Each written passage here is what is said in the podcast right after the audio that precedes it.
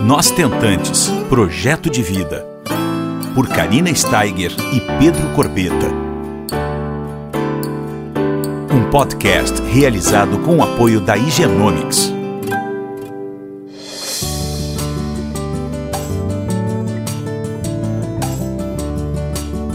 Olá pessoal, tudo bom? Como é que vocês estão? É, mais uma semana aqui juntos e hoje nós estamos trazendo é, uma história muito, muito sensível, muito linda. É, vocês vão poder acompanhar a trajetória dos papais Otávio e Marcel. Eles são papais do Mateu e do Victor. A, vocês vão poder acompanhar essa paternidade deles através de fertilização in vitro e útero solidário. Diretamente do Canadá, eles vão contar um pouquinho para gente como é que foi essa caminhada até os gêmeos chegarem até os braços deles. Todos os sentimentos que se intensificavam no decorrer dos nove meses de gestação, a, a distância, um período, outro período juntos né, uh, com a moça que foi a barriguinha solidária dos meninos. Como é que foi toda todo esse acompanhamento que muitas vezes foi através de fotos, né? E as dificuldades que eles encontraram também de gerar um filho na barriguinha de outra pessoa.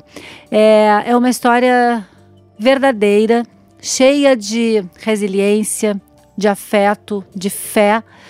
E a gente está aqui com os meninos para dividir com vocês uma história real. Tudo bom, guris? Tudo bem, Karina, e você? Tudo bem, Karina. Tudo maravilhoso e muito, muito obrigado por vocês estarem aqui conosco hoje, uh, dividindo com nossas ouvintes, com a nossa audiência, essa, essa caminhada linda que vocês trilharam. Conta um pouquinho pra gente. Eu tô falando com o Otávio ou com o Marcel? Agora com, com o Otávio. Tudo bom. A gente primeiro também quer agradecer tudo bem. A gente quer agradecer você pela oportunidade. É, a gente realmente gosta muito de divulgar a nossa história, porque é uma forma de mostrar para as pessoas que é possível compartilhar é, compartilhar amor com, enfim, essa, essa luta toda para atingir um o objetivo de ser pai. Não é uma coisa fácil, mas também não é impossível. As pessoas muitas vezes acham, ah, não dá, não pode, não consigo. E a gente está aqui exatamente para desmistificar isso aí. Maravilha. Pode sim, a gente, a gente pode, você também pode. É, eu só queria adicionar que é realmente isso mesmo. As pessoas, elas sempre procuram o, o, o motivo, o, a, a situação perfeita, ou o momento perfeito para isso. E na verdade esse momento perfeito nunca chega. É, então a gente no meio, durante essa trajetória, é, a gente sempre frisou que o momento perfeito era toda hora. E por isso que a gente tentou, tentou, tentou, aí os meninos chegaram. Que maravilha. Quanto tempo é. foi essa, essa trajetória? Quantas tentativas vocês fizeram? Como é que foi? Conta para nós alguns detalhes. Foram cinco. Não, deixa eu ser mais preciso. Foram três anos, na verdade, de, de, de início do projeto. É, de quando eu falo início do projeto, não início, é, não início de tudo, não desde quando nós pensamos em ter filhos, mas desde quando chegamos até, até a clínica, no primeiro dia, fizemos a primeira consulta, até o, o, o digamos assim, o parto, é, durou três anos o processo no total. É, uhum. É, isso no meio de três tentativas. Duas tentativas que deram errado e uma tentativa em que os embriões se fixaram. É, foram colocados dois embriões. É, eu, vou, eu vou chegar aqui nos dois embriões, não vou deixar um pouquinho mais para frente, para a gente falar um pouquinho mais para frente sobre isso. Vamos uhum. voltar para a história.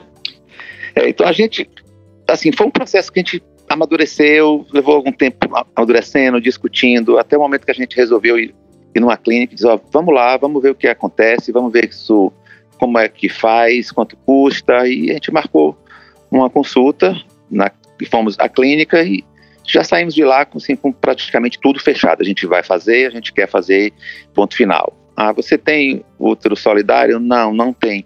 Mas eu não vou procurar um útero solidário se eu não tenho um embrião. Então, assim, vamos um passo de cada vez. Vamos, vamos primeiro é, pro, é, gerar esses embriões e vamos, enfim, buscar esse útero solidário. E aí vem uma pergunta que nos fazem o tempo inteiro. Como se consegue um útero solidário? Como é que você eh, convence alguém a fazer isso? Uhum. Você não faz, você não consegue, você não convence. Você conta a sua história. Você conta para todo mundo. Você conta para família, você conta para os amigos, você conta para os amigos dos amigos. Uhum. Você está numa mesa de bar com estranhos, você conta também. Você conta para todo mundo. Aí alguém vai, vai te procurar e vai dizer: Olha, eu estou aqui, eu quero te ajudar. Perfeito. Porque eu, de coisa que você não pede, você não vai, por favor, seja meu solidário. Isso é uma coisa que tem que ser muito natural, tem que vir da pessoa. Exato. É, então, assim, eu sempre, é um conselho que eu dou a todo mundo. Você espalhe. Não, não entre nessa de que essas coisas têm que ficar em segredo para não ter energia negativa. Não faça isso. Uhum. Tem muita energia negativa, mas a energia positiva é quem domina o mundo. Então, se você se esconde para não ter a negativa, você perde a positiva.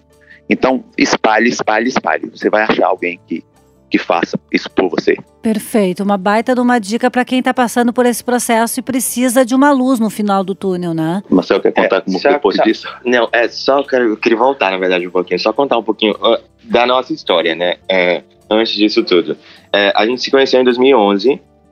É, em 2013, nós somos, hum, provavelmente não, talvez não o primeiro, mas um dos primeiros casais da Bahia, a, da Bahia a realizar o casamento é, no civil. Uhum. É, isso foi em outubro de 2013. Casamos na Bahia mesmo e depois disso a gente se mudou para o Canadá e ter filhos é uma coisa que estava nos planos mais de Otávio do que no meu, uhum. do que nos meus planos. É, sempre gostei muito de criança, mas filhos não, é, não era uma coisa que estava a, pelo menos não a curto e médio prazo na, na minha vida. Uhum. É, a gente as coisas foram se desenvolvendo, a nossa relação foi se desenvolvendo, crescendo, e a gente viu a necessidade e a gente viu a necessidade de, de adicionar isso à, à, nossa família, né? De fazer a, a nossa família é, maior.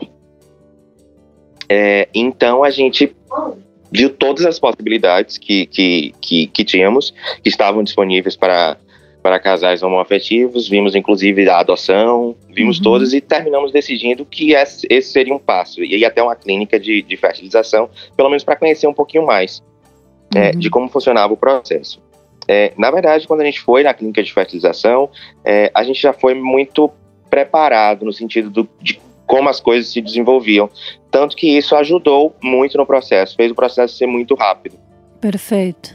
É, então, em 2017 mesmo, foi o ano em que a gente, mais ou menos no meio de 2017, é, foi o ano em que a gente foi na clínica, é, realizou a. a, a, a, a entramos na fila do, da ovo doação é, para receber ó, os óvulos e também em 2017 foi o ano em que fizemos a, prime a primeira transferência. Uhum. É, ainda em 2017, foi um ano em que a, a, não a lei, porque não é, não, era, não é legislação ainda, é apenas uma resolução do CFM. É, em 2017, houve uma mudança que abriu um pouquinho, para principalmente para casais homoafetivos, é, é, o, leque, o leque de possibilidades de, de, de transferir embriões, porque ele saiu, saiu antiga, antes de 2017, eram apenas a gente podia receber apenas em parentes até segundo grau. Uhum. É, em, após novembro de 2017, com a nova resolução, eles aumentaram para parentes até quarto grau é, pudessem receber os embriões. Então isso aumentou um pouquinho as possibilidades da gente. Claro. Isso fez com que uma prima pudesse receber os embriões. É, no nosso caso, a gente começou, é, não foi numa prima ainda, a gente fez as duas primeiras, duas primeiras tentativas com a minha irmã. Uhum. É, e aí é, e aí vem a parte, voltando para essa parte que, que eu estava falando antes, aí vem a parte de como a pessoa se oferece. Então, se ela veio até a gente e disse: Olha, que eu quero ajudar vocês, mas eu não entendo nada sobre isso. Então, a gente foi à clínica com ela, explicou tudo, fomos a um advogado, o advogado explicou como tudo funcionava.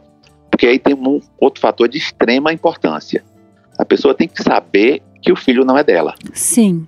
E isso não é uma coisa simples para muita gente. Então, não basta dizer eu vou, eu vou gerar, achando que não vai ter nenhum vínculo, porque vai ter. Mas a pessoa tem que ter uma maturidade suficiente para entender que aquele vínculo não vai ser de mãe e filho. Uhum. Ela tem que direcionar esse vínculo e esse amor que vai acontecer de qualquer forma. Não dá para uma mulher carregar uma criança por nove meses e achar que não vai ter nenhum vínculo. Seria é impossível. Então, assim, há um acompanhamento psicológico, há um preparo anterior de meses de, de consultas, terapias, análises, até que ela tome uma decisão. Perfeito. Uma vez que isso é feito, é, assina-se um contrato e vai para transferência.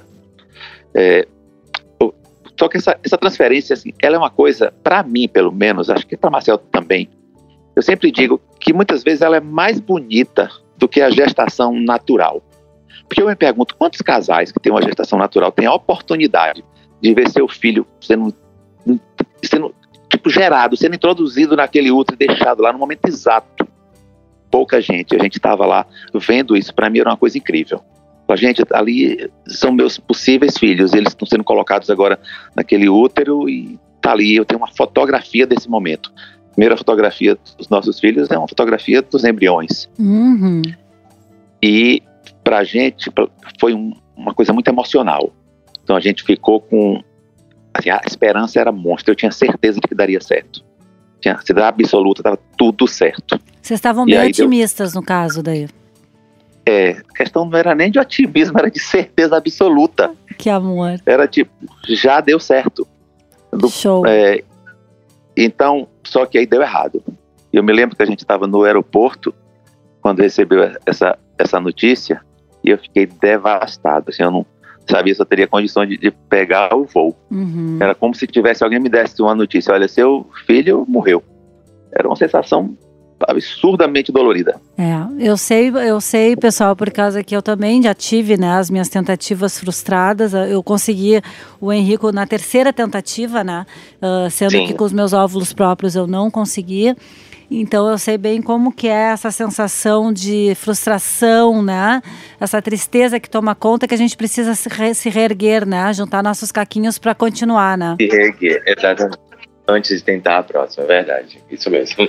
É, mas no nosso caso a gente nem esperou. A gente disse, não. O médico também é uma pessoa incrível. É, doutor Agnaldo, ele, assim, ele falou, não, vai dar certo, não desistam. Ele foi muito otimista. Então a gente foi lá para a segunda tentativa um mês depois. Uhum. Dessa vez eu me lembro, a gente estava em, em Jacuípe, não, Praia do Forte, é, em, próximo a Salvador. E a gente estava lá e de repente olhou o resultado do beta e estava lá negativo. Eu sabia nem o que fazer. Mais uma frustração, mas dessa vez um pouco menos, porque a gente meio que se prepara um pouquinho. Você uhum. que passou por isso deve saber, a gente se prepara um pouquinho. Mas naquele momento eu, eu desisti. Eu disse: eu não tenho emocional para isso, eu não vou mais mexer com isso. Chega, não tenho condição nenhuma. Para mim, isso acabou aqui. Uhum. E eu já para Marcel, não. Marcel disse: eu não paro de jeito nenhum. Continue aí, filho. Olha, tiveram esse momento para reflexão, né? Isso. Aí o que a gente fez, na verdade, foi dar uma pausa, né? Para realmente erguer. E no, no ano seguinte, no ano seguinte, hum, foi o ano seguinte, um ano depois, né? Não, dois anos depois. Ah, dois anos depois. dois né? anos depois, né? Uhum. Tentar novamente dois anos depois. É, então, na terceira tentativa, Otávio não estava. Onde foi, na verdade, já com, com outra receptora, né? Uhum. Dos embriões. É, ela recebendo pela primeira vez é, dois embriões. É, e aí. E aí tem uma. Como eu tinha desistido, eu tinha desistido mesmo. Aí eu, ele disse, ele disse para mim, olha, Otávio, é, a Maria ela quer ajudar a gente, a gente já era, gente tinha uma relação já antiga. Aí eu disse, ok, lide com isso. Eu não vou lidar, eu não vou me envolver. Eu, eu meio que me protegi completamente. Uhum, uhum. Porque eu fiquei muito devastado. Então eu me armei todo, coloquei aquela carapuça em cima de aquela carapaça, desculpa, em cima de mim e disse, não vou me envolver nisso. E ele lidou com tudo sozinho e foi lidando, eu ali do lado, se precisar tô aqui, mas não vou me, me envolver. Aí eu sempre digo porque eu lembro o momento exato onde isso mudou. E tinha ter a transferência, a gente pegou um, um táxi para ir para o aeroporto, a gente queria estar lá presente na, na transferência e eu olhei para ele assim, uma coisa me invadiu assim, eu disse para ele, já deu certo. Certeza, ele falou assim, não fale isso. Lembra? Não, falei, já deu certo, tenho certeza que é é aqui, é, é, esse aí. É esse o momento. Esse momento eu tinha certeza. Eu sou espírita, então eu acredito em determinadas coisas, como por exemplo, os outros embriões não eram para não eram para nascer mesmo. Uhum. Eles não, esses eram que tinham que nascer. Então, é, Eu falei, não, é, esses bebês vão nascer. Esses vão nascer e vão ser dois. Ah, é? Tu já, tu já, tu já tinha isso, já tinha passado isso na tua cabeça, os dois? É, isso. Eu dizia, vamos colocar dois embriões para aumentar a chance. Eu tenho certeza que os dois vão, vão, vão, vão vingar. Eles vão, eles vão nascer. Que legal. Aí a foi para, foi para Salvador. Houve a transferência. Aí depois a gente foi todo mundo junto para casa. Ela ficou com a gente alguns dias, porque aí eu já estava na base do desobedecer o médico em algumas coisas do tipo. Ele, ele dizia: você não precisa de repouso. Quando faz uma transferência é vida normal. Vai para casa e anda, vai trabalhar, vai fazer tudo. E assim foi feito nas primeiras vezes. Aí eu dizia, oh, gente, um pouco de descanso não faz mal a ninguém. não, é, é, verdade. Não, não, é. Ô Maria, tire três dias de folga, fique deitada, a gente vai, você vai descansar, vamos levar café da manhã na cama, você vai ser princesa aqui. Porque um pouco de descanso nunca fez mal a ninguém. E aí, não sei se isso teve alguma coisa a ver ou não, mas é uma forma da gente achar que estava fazendo alguma coisa. Porque também tem essa impotência toda, né? Assim, não é seu corpo, não é você. Você não pode fazer nada, você apenas observa. Isso é, é terrível. E coisa Só boa, observar. coisa boa ser mimada, né? Ai, que delícia ter um dia de princesa, vários dias de princesa. Exato. Então, depois disso, ela foi para casa uma semana depois, duas semanas, não me lembro. Não sei. É 11 dias. 11 dias, 11 dias depois, saiu o beta, o beta altíssimo, altíssimo, tipo nem sei, 500. É, como, beta, como beta varia Ela muito, nem como beta varia muito, não é de mulher para mulher, nem sempre um beta muito alto tem indicativo de gêmeos. Porém, Otávio tinha uma crença muito grande pelo número que, que eram gêmeos. É, eu vi o número bem alto, eu disse, claro que são dois. Seu calmo não é assim, varia de mulher para mulher. Vamos ver esse número. Esse número tem que dobrar em 24, 48 horas. Uhum. Eu falei, não vai dobrar, vai triplicar, vai quadruplicar, porque são dois. Ele não falei isso.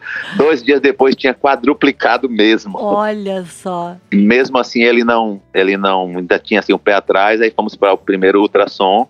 É, eu sempre tive, eu passei a, a gravidez inteira porque assim, é, dizem que, dizem isso, a frase eu acho que é mais ligada com mãe, mas eu vou, eu vou passar ela para pai mesmo, porque é, é, é, é, onde a gente vive, é o que, é o que nós somos. Uhum. É, nasce um filho, nasce um medo, né? Total. Porque é, o tempo inteiro, o tempo inteiro eu sempre tive medo. O embrião, o embrião fixou, eu calma, vamos esperar o segundo beta. O segundo beta tava bom, eu calma, vamos esperar a ultrassonografia. Uhum. A ultrassonografia tava bom. Eu sempre queria ver, vamos esperar três meses. Eu sempre queria ver o avanço da gestação é. para me sentir seguro para distribuir isso para o mundo. E é bem assim durante todo o tempo, né, gente?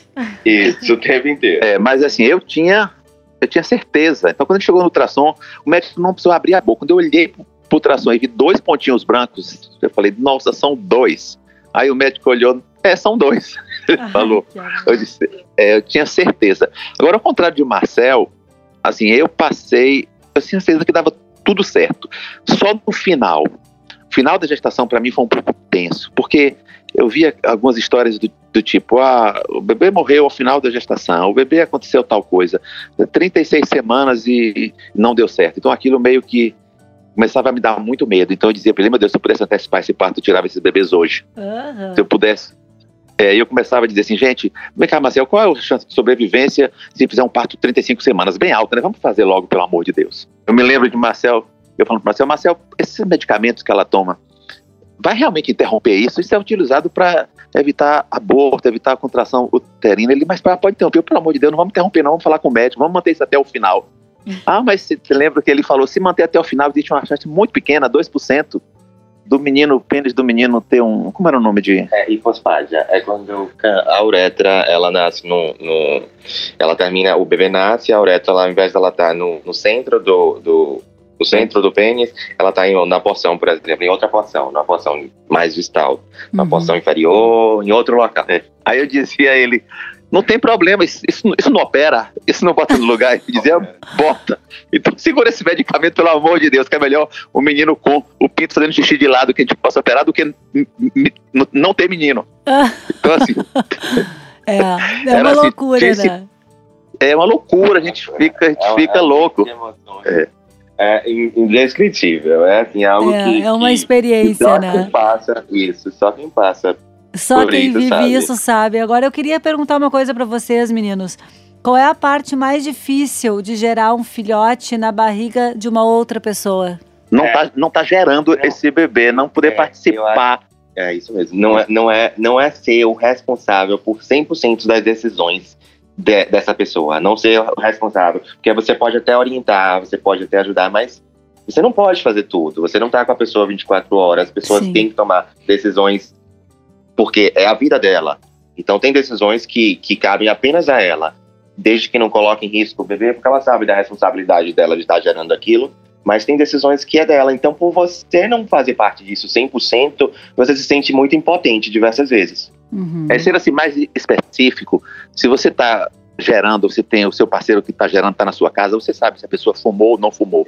Você Uhum. sabe se a pessoa está tendo um, se arriscando sexualmente ou não, se tomou o, a, a vitamina é, todos. A gente sabe tudo no horário Uhum. correto. Quando a gente tem uma pessoa que está em outro endereço, em outra casa, em outro país, isso é uma angústia constante. Isso é uma coisa assim muito difícil. É porque vocês estavam assim, só para quem está escutando, né, ah, entender bem direitinho, vocês estavam nesse momento a 8 mil quilômetros de distância, né? Exato. A gente tentou reduzir ao máximo, é, assim, de acordo com o nosso trabalho, a, quantidade de vezes que nós fomos no Brasil, ah, se não me engano, foram três vezes nesse processo inteiro, e a gente organizou a vida para, no final da gestação, Nos últimos três meses. nos últimos três meses, a gente está presente fisicamente no Brasil, no mesmo endereço da, da gestante. Perfeito. Então, os últimos três meses vocês estavam ah, dentro da mesma casa, vocês acompanhando todos os Isso. o finalzinho da gestação, os ultrassons, né? O pré-natal, esse de final. Isso. E aí vem outra, para mim, pelo menos, acho que para Marcel também, talvez até mais para ele do que para mim, uma dificuldade extra. Assim, falar com o bebê, tocar na, na barriga, abraçar, beijar, é o corpo de outra pessoa. Por mais próximo que seja, não é uma coisa que você é um amigo, mas você não, você não, não tem esse tipo de, de contato físico íntimo. É, pelo menos a gente não tinha. Então, então essa era uma dificuldade também. Eu dizia, pra, mandava mensagem para meu filho assim mental e dizia: filho, não se preocupe que eu vou compensar isso aí tudo quando você nascer, viu? Não Uhum. se preocupe que eu vou. Assim, não é. Você estava grávida, você sabe quanto você conversou. Não sei, se é sua filha ou seu filho? Filho, Henrico. Filho. É. Então você sabe o quanto você conversou com ele. Você sabe o quanto você colocou ele para ouvir as músicas que você, que você gostava. Você sabe o quanto você fez promessas, o quanto você. Enfim, você sabe disso. Então a gente fazia, mas não na intensidade que eu, eu, que eu desejava, que eu Uhum. queria ter feito. Então essa é uma outra grande dificuldade para mim, acho que para Marcel é essa de não ter esse esse contato também como a gente queria que Uhum. tivesse acontecido. E me diz uma coisa, meninos. É, eu estava acompanhando, eu já acompanho a história de vocês há algum tempo. Eu queria saber um pouquinho. Sabe aquela hora que vocês falam que faltava 10 dias para os meninos nascerem? É, como é que vocês lider- lidaram de- com esses sentimentos que se, ah, se intensificaram? Como aquele medinho, aquele amor que vocês estavam prestes a conhecer e ao mesmo tempo essa ansiedade toda? Medinho, É, não, é bem, não, não foi bem medinho, não. Foi, na verdade, terror. foi um terror. Foi a situação. Foi, foi a- nossa, foi um mix de emoções ali naquele, naqueles Eu três imagino. dias. Eu nem, digo, eu nem digo os dez, eu acho que os três ou quatro dias que an- antecedem o parto, que a gente imaginou que, que todos os hormônios estavam pelo nosso corpo, porque a gente a gente, a gente questiona tudo, na verdade. A gente questiona se, se a gente está pronto mesmo para ser pai, se era aquilo mesmo que a gente queria, se, é, é, se o momento certo era aquele. A gente questiona absolutamente tudo. A gente pensa se, se, a nossa, se a nossa vida vai ser diferente e que vai ser diferente, como é que vai ser diferente, o que é que a gente não vai poder fazer mais como, como pais, é, os momentos que a gente vai perder. A gente questiona absolutamente tudo. Eu questionei tudo, questionei até coisas que não. Eu não sei como vie- vieram para minha cabeça. Eu tive muito medo. Os últimos três últimos dias, eu, eu chamo de terror. Foi um terror mesmo. Eu Aham. falava, meu Deus, e agora? Não tem mais volta. O que é, É que a gente vai fazer? Aí, ao mesmo, ao mesmo tempo, eu imaginava aquele bebê no meu colo e era a coisa mais linda do mundo. Era um sonho aquilo. Aí, logo em seguida, eu pensava, gente, já, já imaginou que a gente agora está em possibilidade de tudo? A gente não pode nem morrer mais. Não pode nem morrer. Porque a gente tá proibido de morrer, porque a gente tem dois bebês para cuidar. É, outra coisa, se a gente não der certo, a gente se separasse, já, já pensou que a gente vai ficar junto para sempre, mesmo separado? É tipo assim, era perguntas, questionamentos bobos, assim, mas que naquela, é, naquele turbilhão de emoções ficava passando pela cabeça. É verdade. E aí vinha aquela, aí vinha aquela felicidade junto. Nossa, foi uma coisa muito louca. Eu não, eu não imaginei que fosse ser assim. Principalmente nos três últimos dias, eu imaginei que ia ser só alegria, mas foi muito tenso. E, e me conta, aí passaram esses três dias, esse montanha-russa de sentimentos, e aí vieram os meninos. Como é que foi esse dia, essa, essa primeira. Nossa. Vocês assistiram o parto, claro, e foi uma emoção gigante. Eu estava lendo que enquanto um nascia, o outro. ele tá, o, o Acho que o segundo estava enroladinho no cordão, né? Isso, isso, isso mesmo. É, é, esse foi outro momento mágico, né? É, foi algo que, que também é muito difícil de descrever. Eu acho que só quem passa pela, por aquela situação, só, só a mãe ou um pai que está naquele momento que tem ideia de daquele mix de emoções. É... Dentro daquela sala de parto, antes um pouquinho, inclusive, eu não consigo lembrar de nenhuma sensação igual. É assim, eu, eu lembro que na minha mente, a memória que, que eu tenho é que tá, tudo vinha em flashes. Era tudo assim, parecia que eu tinha tomado algum medicamento, alguma coisa que fazia a realidade ser um pouco diferente. Não era, era como se não fosse real tinha tudo em flashes. Eu me lembro eu me posicionando para. Marcel foi, foi, o primeiro, foi se posicionar para cortar o, o, cordão. E de repente na minha cabeça, será que ele já cortou o cordão ou não cortou? Uhum. Era uma coisa assim. E aí eu, eu fui lá e olhei, tinha a família toda assistindo o vidro, eu olhava e eu chorava, mas eu chorava muito. A família toda ali olhava bebê. Nossa, foi uma sensação muito louca, muito louca. É, até hoje, eu, eu só consegui ver, eu só consegui ver, assistir o vídeo do parto, acho que um mês depois. Eu não tinha assim condição de tão emocionado que eu ficava. Eu começava a olhar o vídeo e parava. E depois disso eu assisti acho que mais uma vez pela metade, porque até hoje esse é uma coisa que mexe muito comigo emocionalmente. Eu choro muito, uhum. porque foi, um, foi tanta emoção, tanta alegria e tanta enfim, foi tanta, tanta sensação ali dentro que me marcou muito. Isso, é, o dia 2 de março realmente ficou marcado nas nossas vidas, porque é, ali tava, estava nas nossas mãos a materialização de um sonho, né? A gente olhava para aqueles pacotinhos e era tudo que a gente tinha sonhado nos últimos 4, 5 anos e eles estavam ali nas nossas mãos. Então foi, foi, foi um momento memorável, único. né, Gurias? Memorável. Exatamente, memorável. Uhum. É, eu vi um vídeo de vocês com a família toda ali. Realmente é a concretização, que nem vocês falaram, de um sonho, é a gente trazer para nossa realidade, né? Uh, a nossa, o nosso maior desejo, né? Independente de como que aconteceu, isso aconteceu, vocês foram atrás, vocês quebraram todos os tabus, vocês uh, se reinventaram, né? E, e contaram com a ajuda de de uma pessoa que, que foi muito generosa e que vocês tinham já poucas esperanças, né, de conseguir uhum. isso e entrou ela na hora certa, porque eu também acredito muito que tudo tem o, o, o tempo certo para acontecer, né, gente? Eu acho que nada é por um acaso. Se nós não conseguimos é, ter os nossos filhotes, tanto vocês como eu, uh, de uma maneira, uh, ia ser de outra, né? Na hora que Deus estava nos mostrando e nos capacitando para isso, né? Eu acho que é isso, mais ou menos. Eu não tenho a, a menor dúvida de que assim, as coisas aconteceram porque elas tinham como tinham que acontecer. Exato. A forma de, hoje em dia, para você ser pai, ser mãe, isso tem mil formas. Você uhum. adota uma criança, você tem através de filho, você, você usa óvulos de outra mulher, você usa o sêmen de outro homem, você usa um útero solidário. E, enfim, e tudo é filho, tudo é filho, tudo é igual, tudo idêntico, as emoções são as mesmas, as sensações são as mesmas. Muitas vezes a, um, a pessoa, uma mulher recebe o óvulo de outra, aquele filho é dela, dela 100% corpo e alma. A única coisa que vai dizer, não, ela não tem o meu material genético, não tem o meu material genético, mas é meu filho, sem nenhuma sombra de dúvida. Então, é, essa, essa coisa de ser pai, para mim, é, vai muito, muito além não só dessa parte é, genética, ou a parte de quem gera, ou, ou, ou, se, ou se foi buscado no orfanato. É uma coisa de Deus mesmo. Deus mandou, escolheu aquela criança para ser seu filho e é ponto final. É amor, isso é amor, né? É.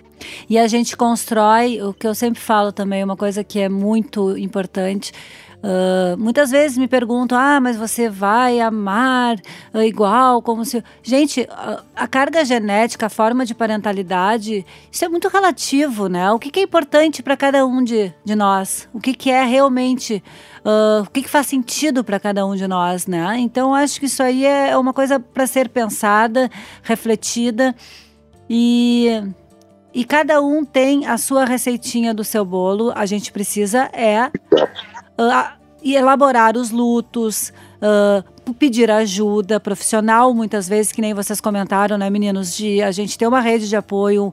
Eu precisei também de uma terapia. Eu acho que é muito importante. Eu e meu marido também, a gente teve um acompanhamento uh, para a gente tomar as melhores decisões, né? Então acho que tudo isso faz parte do processo desde que nós estejamos abertos e só não tem um filho hoje quem realmente não quer e desiste, né, meninos? Porque existem Exato. várias formas de gerar amor. Existe. É.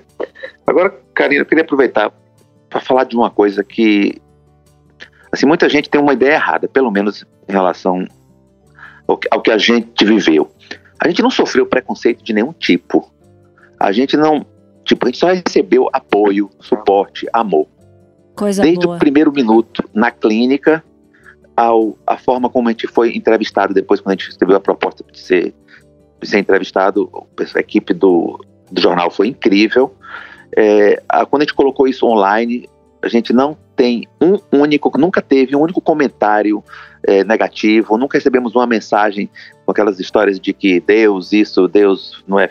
Enfim, aquelas conversas que todos nós já conhecemos, esse discurso do ódio, a gente nunca passou por isso. Que ótimo. A gente sempre recebeu apoio, amor, é, cuidados e, e até proteção de todo mundo que conhece a história. É uma que coisa que eu também gostaria de desmistificar isso. Não tenham medo tenham medo. Quando você bota a história lá fora e as pessoas veem que você está fazendo aquilo por amor, que tem amor, é seu filho, pouca gente vai te atacar ou ninguém. E se alguém fizer isso, acredite, você tem uma rede gigante para te proteger.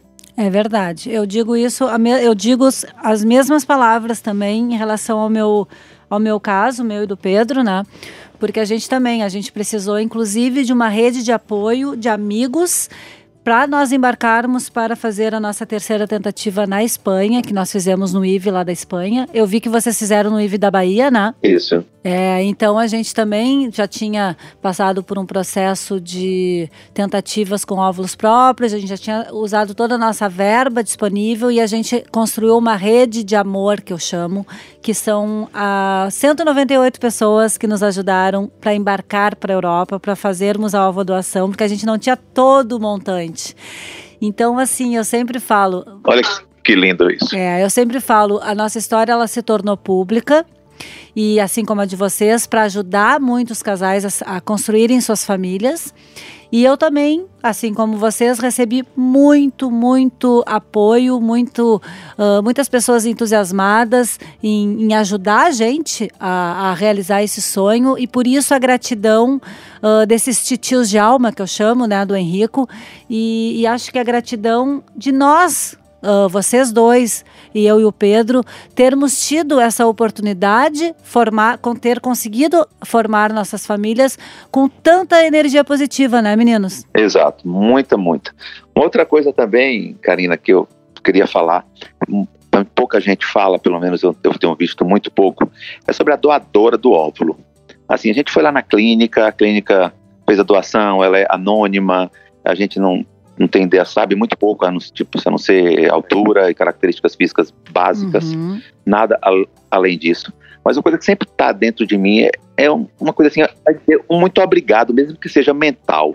Exato. Assim, a essa mulher que foi lá e fez um, uma doação, não sei se ela precisava fazer ou não, e a todas as mulheres que vão lá numa clínica, fazem uma doação e se desprendem disso e conseguem entender que ali é um óvulo é um material genético apenas, não é, não é um filho, ela não está doando um filho. Exato. Então, assim, eu sempre. Eu quero também deixar meu agradecimento à, mulher que foi lá fazer essa doação, a todas as mulheres que fazem isso, porque assim, eu acho que realmente é uma coisa muito linda também.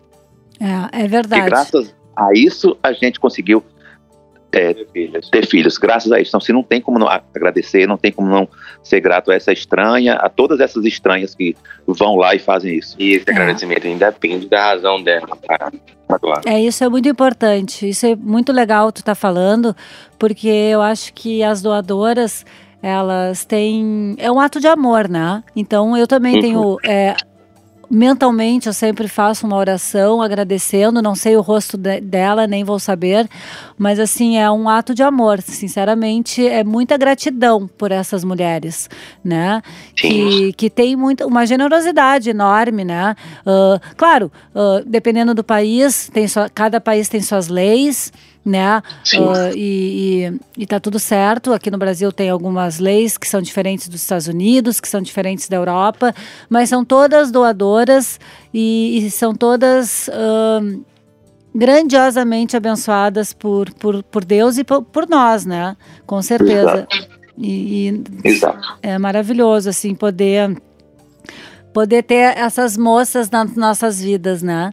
Então fica aqui para uh, quem está nos escutando, é, finalizando aqui, que vão atrás dos sonhos de vocês. Vocês estão aqui com uma história linda, sabe? Dos meninos que, que nem eu, não mediram esforços para construírem as famílias deles e o vínculo ele é construído diariamente, né? Esse amor, essa essa paixão pelas nossas crianças e, e isso tudo é feito dentro de casa diariamente, olho no olho, né? Os meninos estão com quantos meses? Quatro meses. Quatro meses. E meio, quatro meses. Que vocês descobriram o maior amor desse mundo, né? Exatamente. Isso é o maior amor desse mundo, não tem. Não tem nada igual. Nada igual. Não tem, nada, tem igual. nada igual. Tá, eu acontece de estar tá é, esgotado, pela vez, de madrugada, três da manhã, esgotado, aquele farrapo, o lixo. Aí eu olho pro cara dele e falo, você é o safado, só você para fazer, eu tá aqui essa hora, é. cuidando de você aí, tá, aí enche de beijo, abraço, às vezes até me emociono. Assim, não é. tem aquele não tem sorriso palavras. que ele dá. Não tem palavras. É, aquele sorriso às três horas da manhã, é, que eu, quando eu tô morto de cansado, a gente compensa tudo. É verdade. É, é, a, é a razão do nosso cansaço e basta eles dormirem que a gente já percebe que é a razão da nossa saudade também, que a gente fica com saudade até dormindo. É verdade, exatamente. E, e é isso aí, é a razão da nossa vida. E quando eles dormem, tu resumiu agora, tudo. É a razão da nossa saudade, né? Isso mesmo. Então vão atrás dos sonhos de vocês, para vocês viverem isso também para vocês viverem. Tá aqui uma, uma história de esperança para vocês. É, não desistirem e não medirem esforços. Tá, queria agradecer imensamente vocês dois, mandar um beijo para essas crianças lindas e dizer que vocês têm um Instagram maravilhoso. Qual é o Instagram? Conta aí pra gente, para o pessoal comece, começar a seguir vocês e acompanhar o crescimento dos guris. É, o Instagram é Diário de Dois Pais, só que o dois é um número, Diário de dois com o número pais. Diário de dois pais. Perfeito. Eu queria agradecer a você também, Karina, por ter participado. Ai, muito obrigada. Ah, obrigada também ao nosso apoiador Genomix, né? Que, que está sempre conosco. E, e dizer que a história de vocês, uh, guris, é realmente muito linda. E desejar uma ótima semana, um, ou melhor, um ótimo final de semana para a família toda. Tá bem? Para você também. E para todo mundo que está ouvindo a gente. Com certeza. É isso que, é isso que a Karina falou. vão lá, corram atrás, não desistam. Se desanimar, tire um tempo, respire, volte com toda a força.